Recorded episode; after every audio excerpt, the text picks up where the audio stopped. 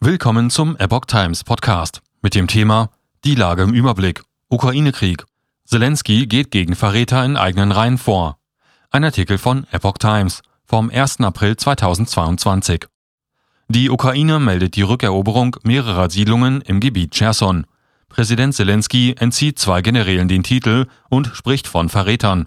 Die Entwicklungen im Überblick.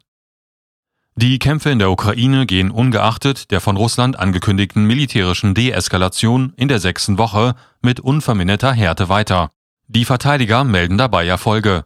Russische Einheiten hätten an keiner Stelle Geländegewinne verzeichnen können. Mehrere Siedlungen im südukrainischen Gebiet Cherson seien sogar zurückerobert worden.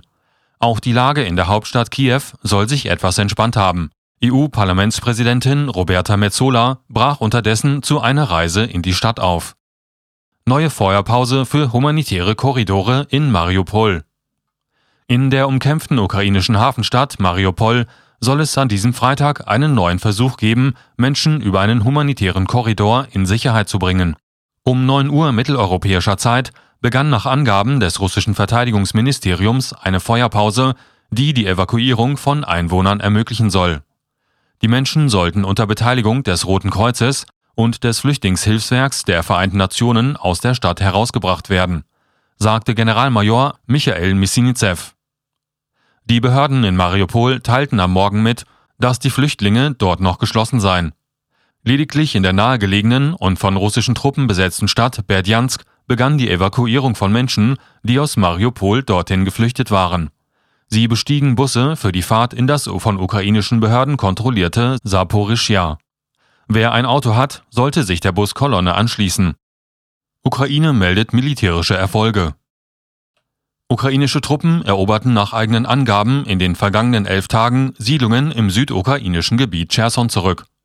Beim Vormarsch im Norden der Region sei ihnen auch schwere russische Militärtechnik in die Hände gefallen, darunter Panzer vom Typ T-64. Nach Angaben des Generalstabs in Kiew konnten russische Einheiten nirgendwo Geländegewinne verzeichnen. Die östliche Großstadt Charkiw werde weiter beschossen. Ein Durchbruchversuch nahe Isium sei aber gescheitert. Ein russischer Vorstoß im südlichen Gebiet Mykolajew sei erfolglos gewesen. Im Norden hätten sich einige russische Einheiten zurückgezogen. Die Angaben können nicht unabhängig überprüft werden. Südukraine und Donbass weiter hart umkämpft. Der ukrainische Präsident Volodymyr Zelensky räumte allerdings auch Probleme an anderen Fronten des Krieges ein. Die Situation im Süden und im Donbass bleibt äußerst schwierig, sagte der Staatschef. Russland will nach Ansicht des ukrainischen Generalstabs die militärische Präsenz in der Ost- und Südukraine aufrechterhalten. Es gebe Versuche, eine Verwaltung in den besetzten Regionen der Gebiete Donetsk, Luhansk, Saporoschja und Cherson aufzubauen, teilte der Generalstab mit. Im Zuge dessen werde damit gerechnet, dass es dort weiterhin zu Kampfhandlungen kommen werde, Russland hatte mitgeteilt, das Gebiet Cherson vollständig erobert zu haben. Zelensky bestraft eigene Generäle. Der ukrainische Präsident entzog zwei Generälen ihren Titel, dem früheren Chef des Geheimdienstes SBU Andrei Naumov sowie dem Ex-SBU-Chef für das Gebiet Cherson Serhei Krivorochko. Jetzt habe ich keine Zeit, mich um all diese Verräter zu kümmern, aber nach und nach werden sie alle bestraft, sagte Zelensky in einer Videobotschaft. Nähere Angaben machte er nicht. Naumov war bereits im vorigen Sommer als Geheimdienstchef abgesetzt worden und hat sich angeblich vor Kriegsbeginn im Ausland abgesetzt.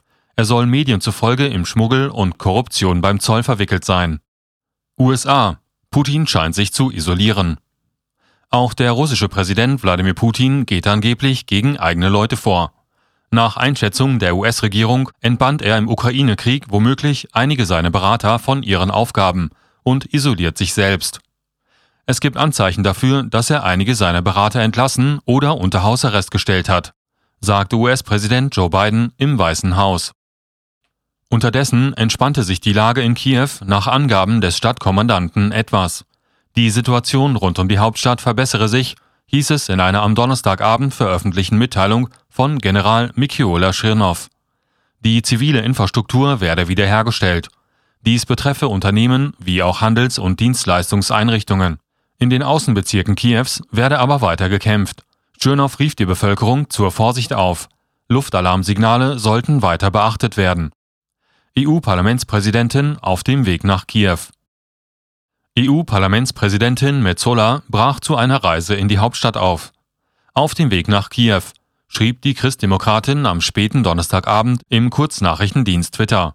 Bereits Mitte März waren die Regierungschefs von Polen, Tschechien und Slowenien mit einem Zug nach Kiew gereist, um Präsident Zelensky zu treffen. Das wird heute wichtig. Ein von Putin unterschriebenes Dekret tritt in Kraft, wonach westliche Staaten Konten bei der Gazprom eröffnen müssen, um weiter russisches Gas zu bekommen. Demnach kann auf das russische Konto weiter in Euro oder Dollar eingezahlt werden. Russlands Außenminister Lavrov trifft derweil seinen indischen Kollegen in Neu-Delhi. Der Ukraine-Konflikt ist auch ein Thema beim EU-Gipfel mit China. Per Videokonferenz kommen Spitzenvertreter der EU mit Chinas Staats- und Parteichef Xi Jinping und Regierungschef Li Keqiang zusammen.